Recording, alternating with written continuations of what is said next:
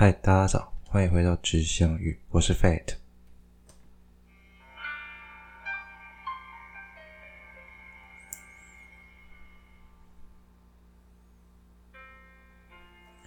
大家这一周过得如何？Fate 刚忙完了一些生活大事，啊，不是算生活大事，是工作的大事情啊。所以，因为这礼拜特别忙，很多内容其实没有想好。啊，应该说可能是还没办法想得很完整，所以今天可能跟大家先聊聊一个我一直很想聊的主题啊。毕竟 Fate 本身其实是做环境工程，就是大学的时候是读环境工程的，所以这方面稍有了解吗？或者是说在业界进入业界之后看到一些现象跟一些不可解的事情的时候，以及对于目前所谓的全球暖化的一些看法，好了，因为我觉得这个问题哈，有时候有些人就想说，诶，我要支持所谓的全球暖化，或不支持全球暖化这个议题，这两方总是会跟费不费死这个问题吵很凶一样，所以我们今天就来聊聊这个话题，OK？那废话不多说，准备开始喽。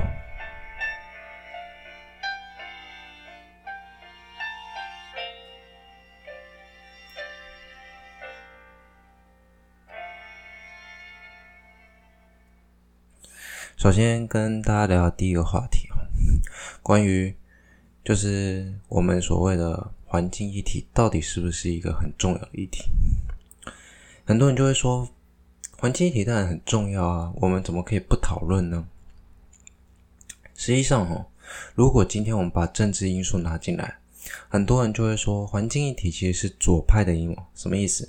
我们在所谓的政治光谱上，所谓的左派呢，他们是比较偏所谓的科学性的，也就是说，他们有一个普遍的科学跟进步价值，他们相信由科学所判断出来的数据。那右派其实比较属于所谓的保守跟守旧。那这些所谓的右派人士呢，他们会认为说，虽然科学证据依旧可考，但是问题绝对没有我们想象中的严重。原因是在于他们为了维持原本呃稳定的样貌。所以你不能说右派错，右派他们只是追求一个平稳的生活，左派是追求一个积极然后阳光向前的生活。你可以这么想，这一个就是如果以现在来说，就是一个是年轻人，一个是老人吗？好像这样讲有点过分。好，不管。那所以说，很多右派人会觉得环境议题其实没有我们想象这么严重。那我们就来讲讲最严、最让人探讨的一个问题，就是关于说，所谓全球暖化到底是不是真的？哈，这个问题我记得我之前有讲过。其实全球暖化这个问题哦，并非完全是正确的。这么说好，全球暖化呢，在从普遍的自从两千年，大家可能以沸腾年纪大概是国中。那个高斯那个影片，就是 那个是被隐藏的真相，还是不愿面哦不愿面对的真相？不愿面对的真相这一部影片里面，纪录片里面，他就有讲到，他描述了我们的温室气体随着工业革命之后急速上升，而且年年增加。而急速上升会发生什么事情呢？Fate 之前应该讲过，如果大家有在听，那就会知道，如果全全球暖化持续下去。二氧化碳的极端值就会是金星。金星是一个非常特别的星体，哈，它拥有全太阳系最高的星体，但它明明不是离太阳最近的，离太阳最近的是水星。金星之所以那么高，温度那么高，原因就在于它的二氧化碳浓度高达九十六 percent，全，也就是说，它整个大气层里面有绝大多数都是二氧化碳。那其实二氧化碳在所谓的我们的科学研究里，它不算是高危害的温室气体。应该说，我们如果以二氧化碳为一的话，也就是说，它会让温度影响温度，或者是影响大气增温的比例是一的话，很多像是甲烷啊，其他有的没有的可能更高。也就是说，其实二氧化碳是偏低的，它只是一个标准值。但是为什么二氧化碳会变成大家讨论的重点？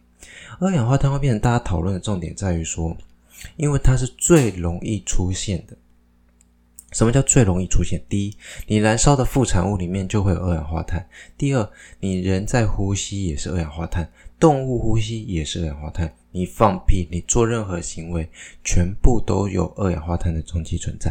也就是说，它比率更低，但是量大。所以比率低，一旦量大，仍然会产生非常高温的环境。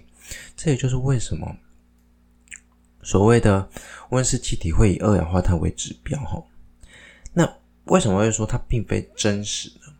应该这么说，根据某些部分学派的科学家发现，哈，所谓的。温室效应确实有产生，而且增加比例确实很惊人哈。我们目前大气中的温室气体二氧化碳的比例大概是四百 ppm，这比相较之前可能才五六十一两百，整整增加了两倍到三倍，甚至四倍。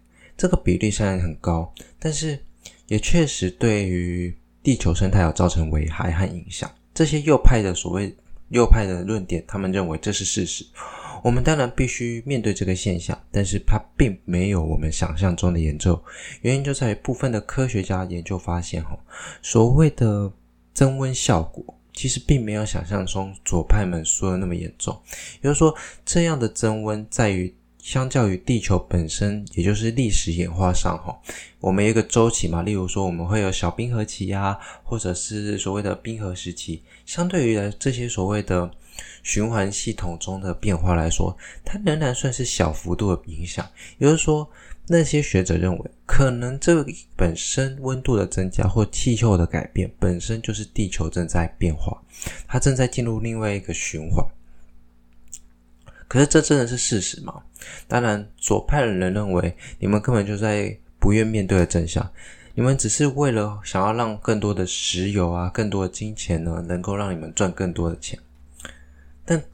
反过来说，反过来哦，右派的人会认为，你们不断的推用绿色经济，跟所谓的绿色科学、风力发电那些东西背后隐藏的利益，也不亚于所谓的石油产业。但事实上是怎样？事实上，两边都说的没错。左派的人支持这个部分，支持这个议题，其实某些部分，难道他没有收回扣吗？当然。就像费特上一集讲过的，我认为政府官员贪污吼，如果说他能创造更高的公共利益，甚至为这个星球更好，毕竟人类现在不可能找到另外一个星球生存吧？那他如果有个更好的机会生存，为什么不会去？为什么不会不想不去做的？应该说他为什么不去做？毕竟这个事情是对于科学环境好的。可是费特想要告诉大家的是。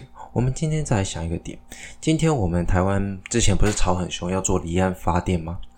离岸发电这件事情其实对海洋生态有很重大的危害哦。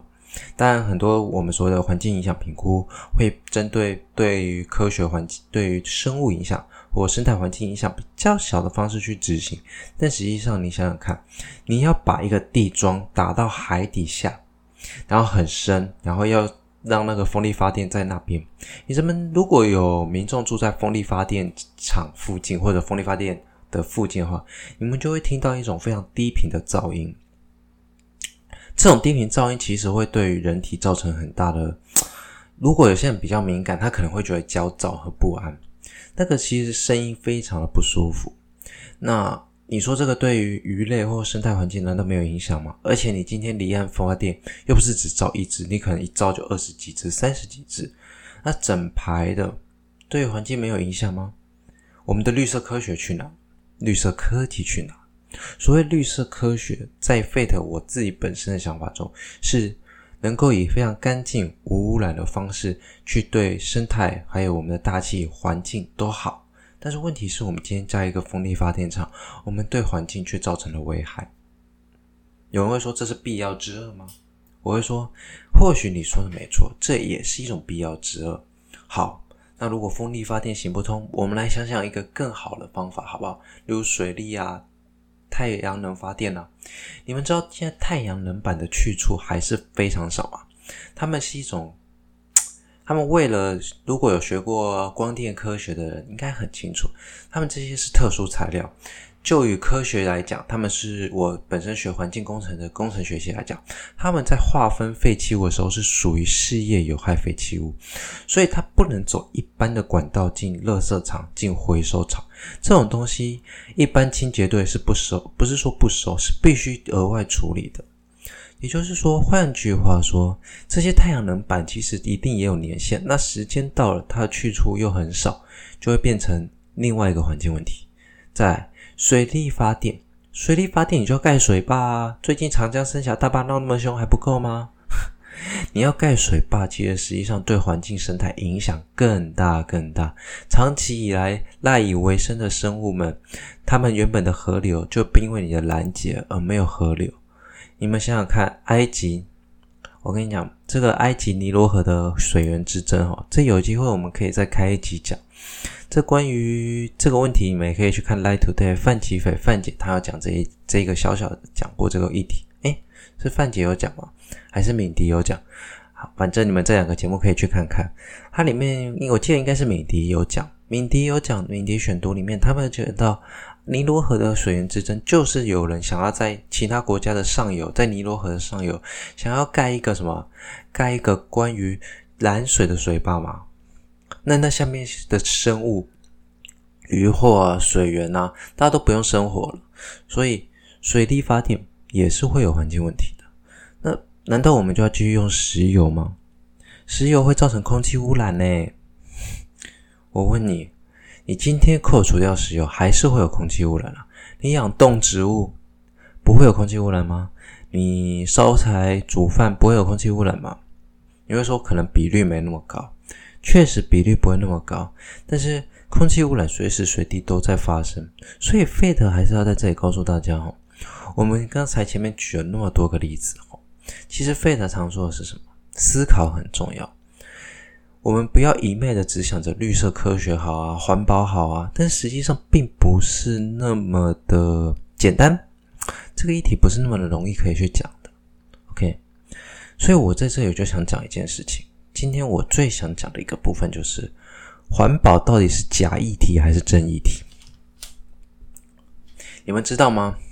根据台湾现行的法规哦，现行的规范，应该说规范当中哈，所谓的用过的纸餐盒、纸餐具，或者是所谓的纸袋啊，或者你们拿的所谓的纸吸管，听清楚。纸吸管不能回收，对环境也没有比较好。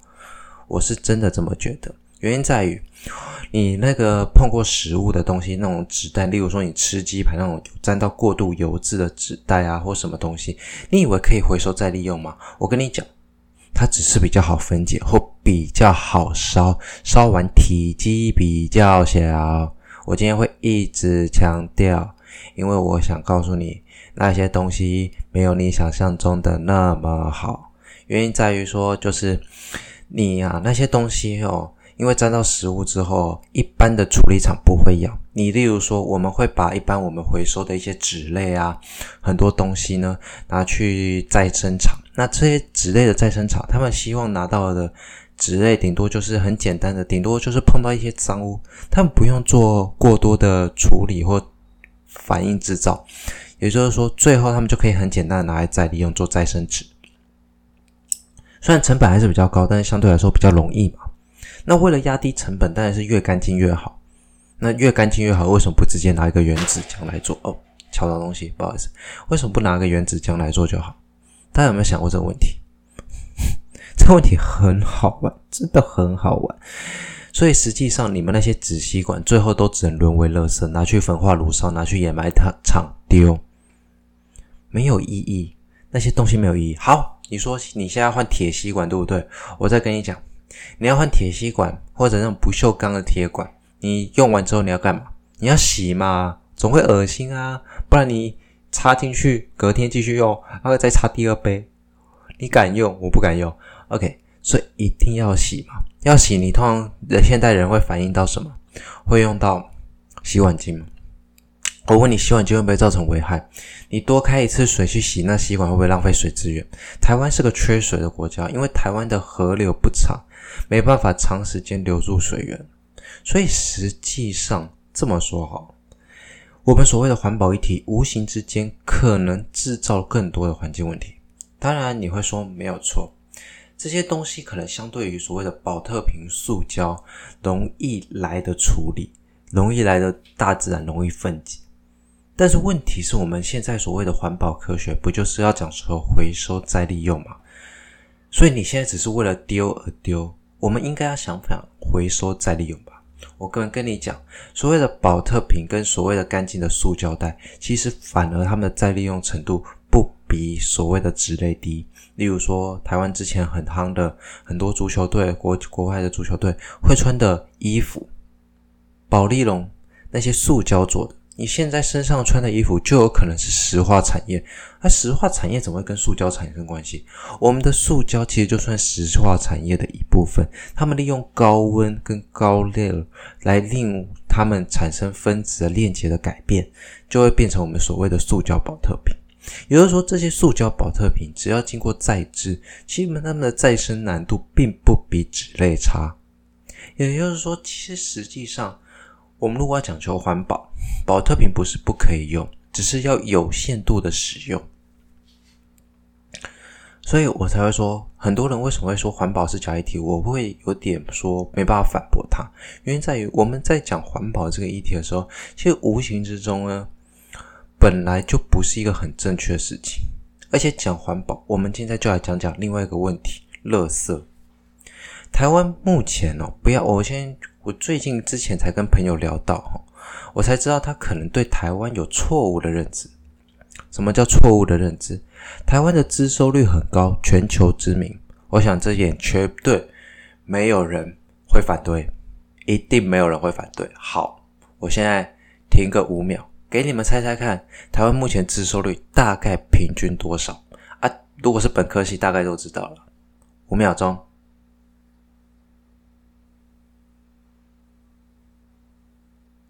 想好你的答案了吗？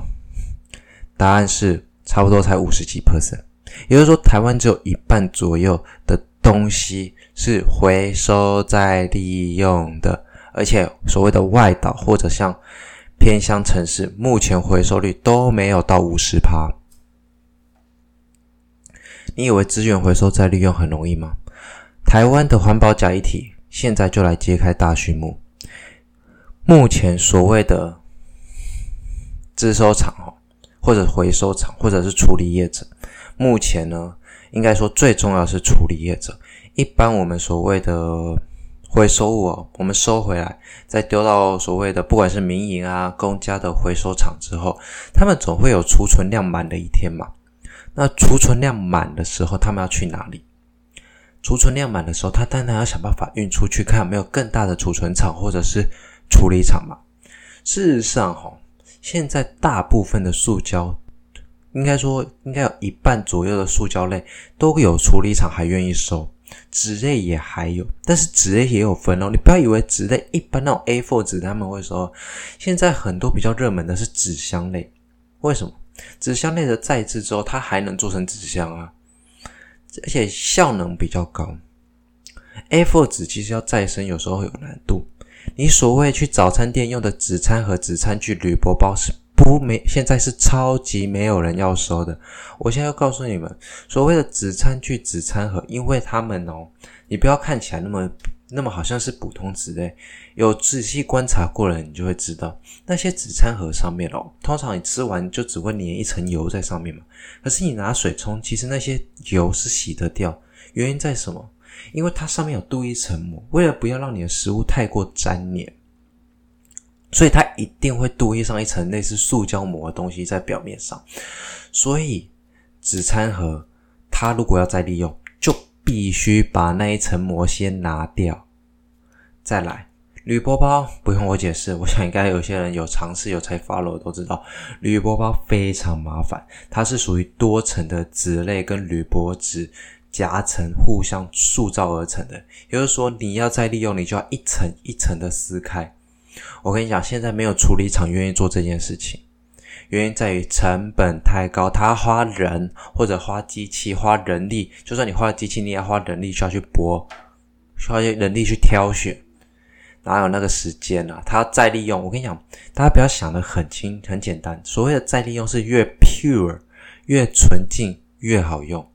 你越不 pure 的东西，你要再利用就很困难。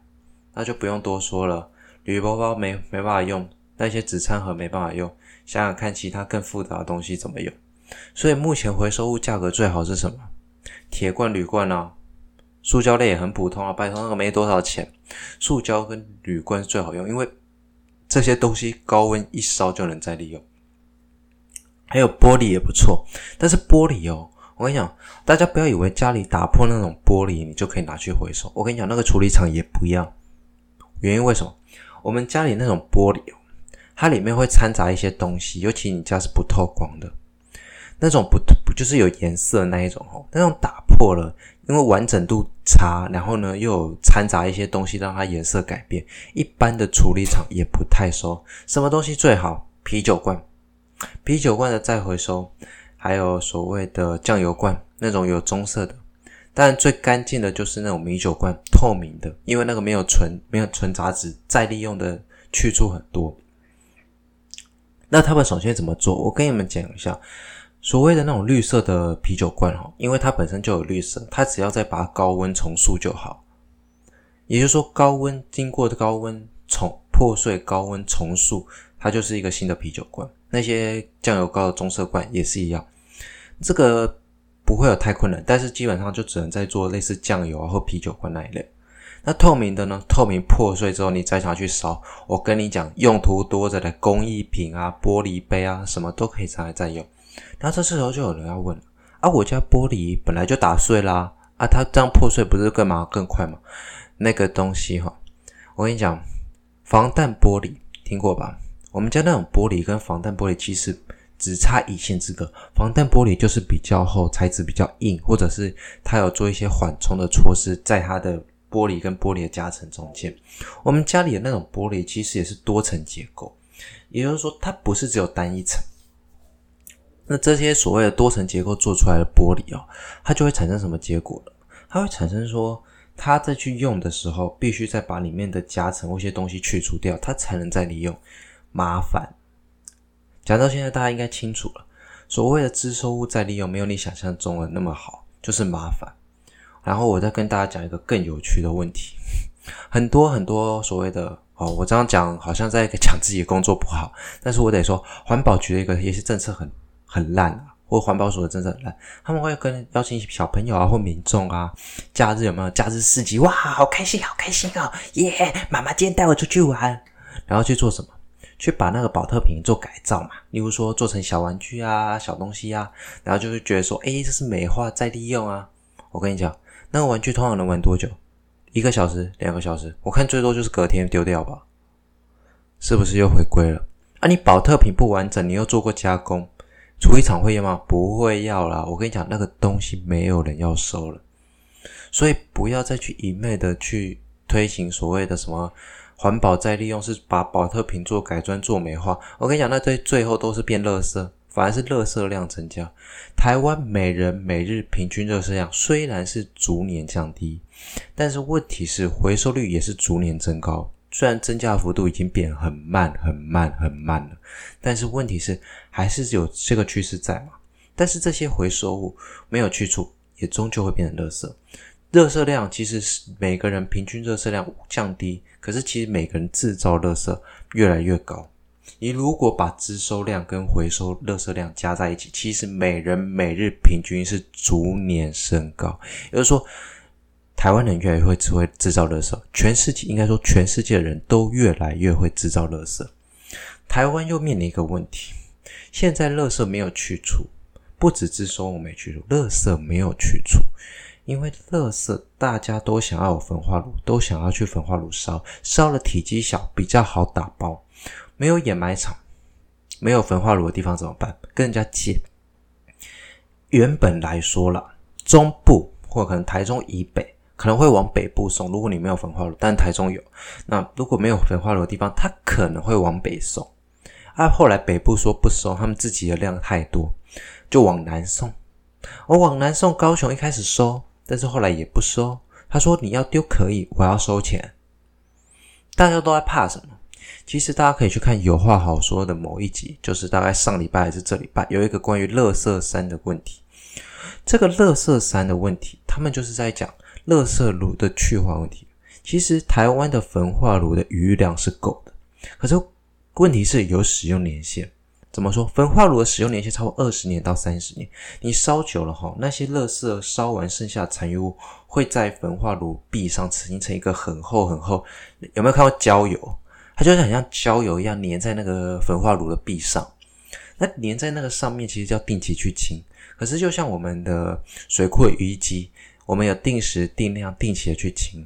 可是清久了，其实没办法真的清得很干净。原因就在于说。终究会有极限啊，它越积会越厚，尤其我们过年后，垃圾量越多，里面还包含厨余，厨余超难烧，因为有水。所以现在为什么分生熟厨余？我跟你讲，生熟厨余哦，分开哦，有几个好处哦。第一，熟厨余跟生厨余，它们却要去做堆肥的效果不一样。第二，它们的含水量也不一样。这种东西我们去把它做划分，会有比较好处理。所以现在才会跟你们说要分开。可是问题是吼，有些生厨余，例如说榴莲壳，黑想多坑，还紧把几家就拍出来啊，西西瓜皮哦，那西瓜皮吼就大的很大块，也不好处理，通常还是会进入垃圾。那进入垃圾呢，不是进掩埋场，就是进焚化炉。那台湾目前的掩埋场也几乎都快满了，焚化炉有使用年限，也现在余量就算够，再过十年够吗？然后大家又不想要有焚化炉。我问你，垃圾去哪啦？我现在就问你们，这群民众去哪啦？没有焚化炉，你们垃圾去哪？体积越来越大的那些垃圾，他们掩埋了之后，一定会占据空间。然后呢，民众又不希望在自己家的掩埋场隔壁，又不在焚化炉隔壁。我就问你们，你们到底想要垃圾去哪？你有种明天就不要制造垃圾，你连大便都不要，因为那是垃圾，对吧？你就说废塔好凶啊，拜托，当然凶啊。我学这一行的，很多事情很无奈，我都知道。我也知道大家同业或者在各行各业中，大家对于这种敏感问题都很无奈。所以，其实我并不是要说什么，我是觉得资源再利用是一件非常非常正确的事情。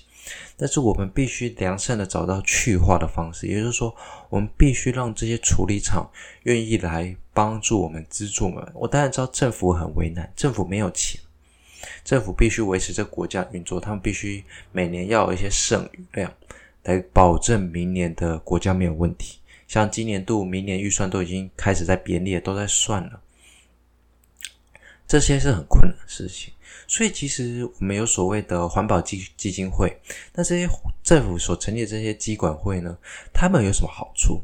他们是根据每一个保特瓶会去跟厂商制造厂保特瓶的厂商收取部分费用，就像所谓的空污费。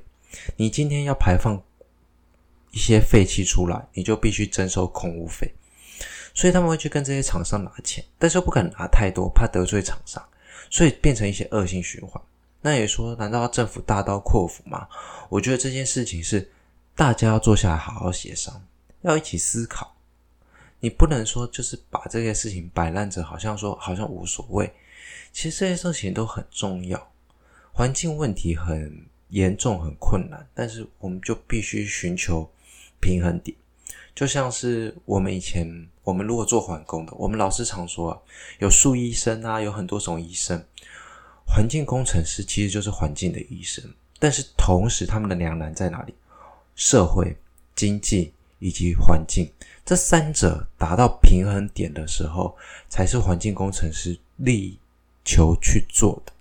但是我知道现在很多环境工程师，或者像我们这种出来之后，会遇到无奈的状况是，我们通常都在屈服或屈就某一方，变成是说有点往前又不往前，有没有？就是来回踱步那种感觉。这是一个过渡期。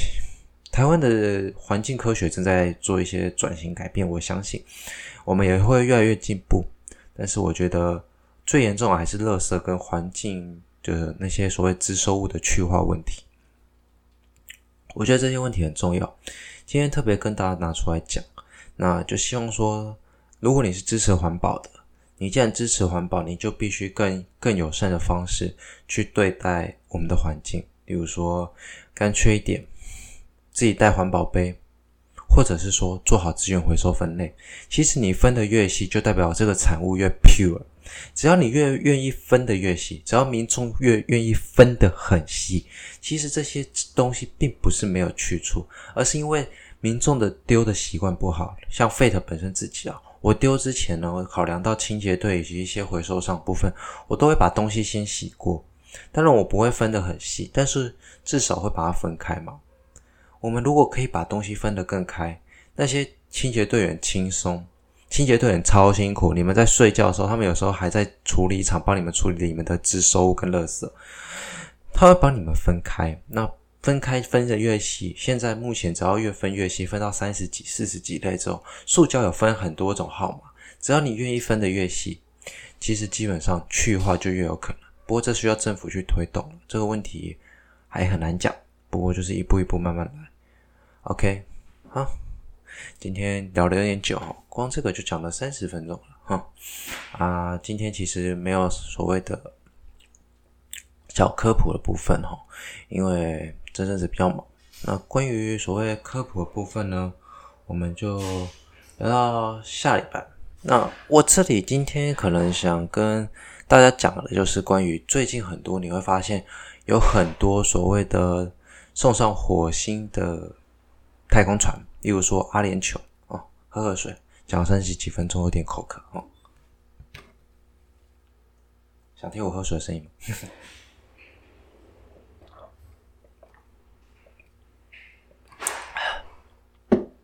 好，够无聊，空中间空这一种。好，为什么这个这段时间这么多人的科学家或国家会积极把火？把火箭送上火星呢？原因在于火星在这阵子呢，刚好离太阳最近，而、哦、不是离不是离太阳最近，是离地球最近。我们常听火星虫，我们简单介绍一下，我们所谓的行星呢，有所谓的内行星跟外行星，是以地球做分界的哈。那地球内的就只有水星跟金星嘛，外界的呢有木星跟土星啊，天王星、海王星，OK，还有火星嘛，啊。所以这些外界的行星呢，你如果去划分的时候，离地球近的比较近的那个地方，如果你把你现在想象一个画面，把太阳系啊，反正基本上大家都很接近圆形啦，就把它当做圆形轨道，好，你就放在把太阳放中间，一圈一圈往外画，画八个圈就好。外面那些不算，我不把冥王星放在里面了，而现在八大行星，而且冥王星的轨道是倾斜的，很难画，而且离心率比较高。好，我们就画。八个大圈，八个圈画完之后，照顺序排嘛。地球先放上去，其他行星不要放。你先把地球放上去，地球在第几轨道？它跑第三跑道嘛。好，第三跑道放着。地球在这里，地球前面假设没有行星，正对面前方应该是太阳。太阳假设在过去，我们把放在太阳过去的那个轨道的。第一轨道的水星放在那个位置，也就是说，现在的位置看过去应该会是地球、太阳，然后是水星。水星现在在的那个位置，我们叫上合。如果以中文来讲，叫上合，或者是说它就是在一个比较远、距离地球比较远的一个位置。如果反过来，今天变成地球、水星、太阳，这个叫下合。下合，也就是说它在下面比较。近的位置，那这个位置就是所谓的我们说它离我们最近的一个地方，但是实际上并不然，在内行星的部分会出现一个比较奇特现象。已经现在把这么说，你把地球跟太阳连线，然后呢，把水星稍微往旁边移。它们当中间出现一个垂直直角时候，水星所在的那个位置就叫所谓的大距。那一边东边就叫东大距，西边就叫西大距。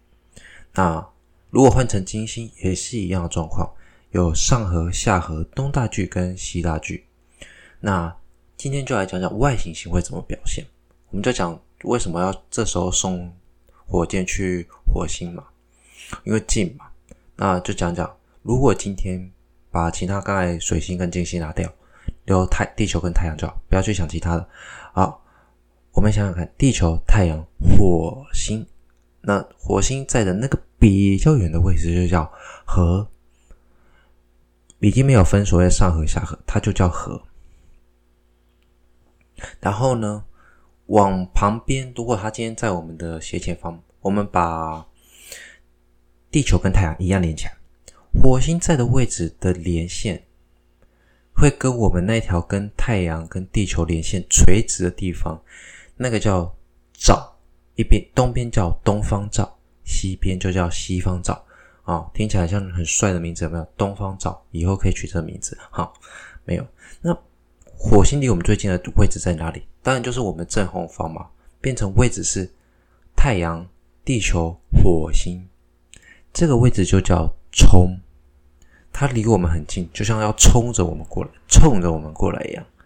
那因为火星刚刚好在这个时候会离我们最近，所以通常哦，火星离我们近，其实每两年或三年，因为为什么说两年呢？因为火星绕太阳一圈差不多是大概是接近两年左右的时间。那也就是说，差不多就是我们现在过一年，它快要过两年左右的时间嘛。那这样一个长的时间哈，平均大概会两年会出现一次嘛。可是为什么要抢在这个时候？我们都知道轨道不是正圆形，它会有一个。我们现在知道太阳系的轨道不是正圆形，它会其实是有点椭圆，也就是说会有近日点跟远日点的差别。如果说刚刚好都在这么近的位置啊，刚刚好。就是都在近日点，又是冲的位置的时候，距离最近嘛。那我们地球跟火星之间最近的位置，大概其实每九年或十年才会发生一次。那你当然说可以等，但是问题是大家都在发，你要再等九年，可遇不可求了。赶快能够发射，而且很多科学家很老了，大家想赶快看，对不对？想赶快看到成果，所以这时候送火箭去火星或探测器去火星，其实是最方便且最容易的方式，也是最省钱的方式。其实重点是省钱，不用耗费太多资源，不用耗费太多人力，我们就可以把人送，把火箭或者是所谓的东西探测船送上送过去，比较方便。那距离近，我们也比较快得到结果。所以实际上，其实这是一个相对容易的方式。所以你最近会看到很多，我想差不多啊，世界大国应该都差不多。美 NASA 又很常跟欧洲天文台做合作，我想他们应该有相关的合作计划。所以实际上这些东西送过去，其实基本上该送的都送，那该发射的都发射。预期应该到那边差不多一年两年，大概到了，我们就可以陆续拿到一些数据，我们就可以看到说火星现在变成怎么样子。行星是会改变的，我们都很好奇这颗星体上面到底有没有生命。哦，有趣的是，其实最近的科学家发现，我们上面发现的一些所谓的石痕，就像河川河石的沉积吼，那个其实实际上有可能是冰，也就是说，其实火星上面曾经存在的不是河流，是冰河，也就是说它是冰。去消磨出来的痕迹，那些痕，那些石痕有没有？那些留下像水道那些有侵蚀的痕迹，其实是冰河造成的。那所以没有生命吗？不对。大家知道，如果是液态水啊，如果以水来说，冰很厚很厚，但是底下还是有有生命。原因就在于冰上面积到一定的厚度之后，反而下面的会保温，会保持一定的温度。所以实际上。在冰河下面，也许还是有生命。当然，这必须再去推测跟考究了。我是目前判断是觉得说，就算有生命，应该也非常短暂了。OK，因为毕竟火星曾经遭受非常猛烈的撞击，而且是在非常早期的时候，大概是四十亿年前。所以说，如果以太阳系生成年龄四十五亿到四十六亿年的话，火星能够拥有的生命周期差不多就是一亿年。为什么会这么说？哎，你刚生成那个行星多热啊，轨道又不稳定，所以大概要三四亿年的时间才能慢慢缓和下来嘛。缓和下来之后，变成差不多只剩下两三亿年去培育生命。那培育的差不多之后，以后可能会讲到，我想跟大家讲太阳系的生命历程，目前的推测假说有一个大迁徙假说。那这些迁徙的过程呢，会造成说所谓我们正常之后可能会讲到的后期轰炸期，也就是说木星跟土星跟天王星、海王星的位置移动，引来了大量陨石或者说小行星撞击内部的行星，这叫后期轰炸期。那火星应该是在这时候又遭受了猛烈撞击，从此就因为核心。的能量外流以及大气层因此流失，变成说不适合生命居住。当然，这些目前都是假说。那这次登陆也许可以找到更多的证据，让我们知道说，哎，原来火星是怎么样生活、呃，怎么样生命的。好，那今天 Fate 就跟大家聊到这里。那下周看再聊到什么议题。那我的抱歉，我的麦克风倒了。OK，那。就希望大家这礼拜过得愉快平安。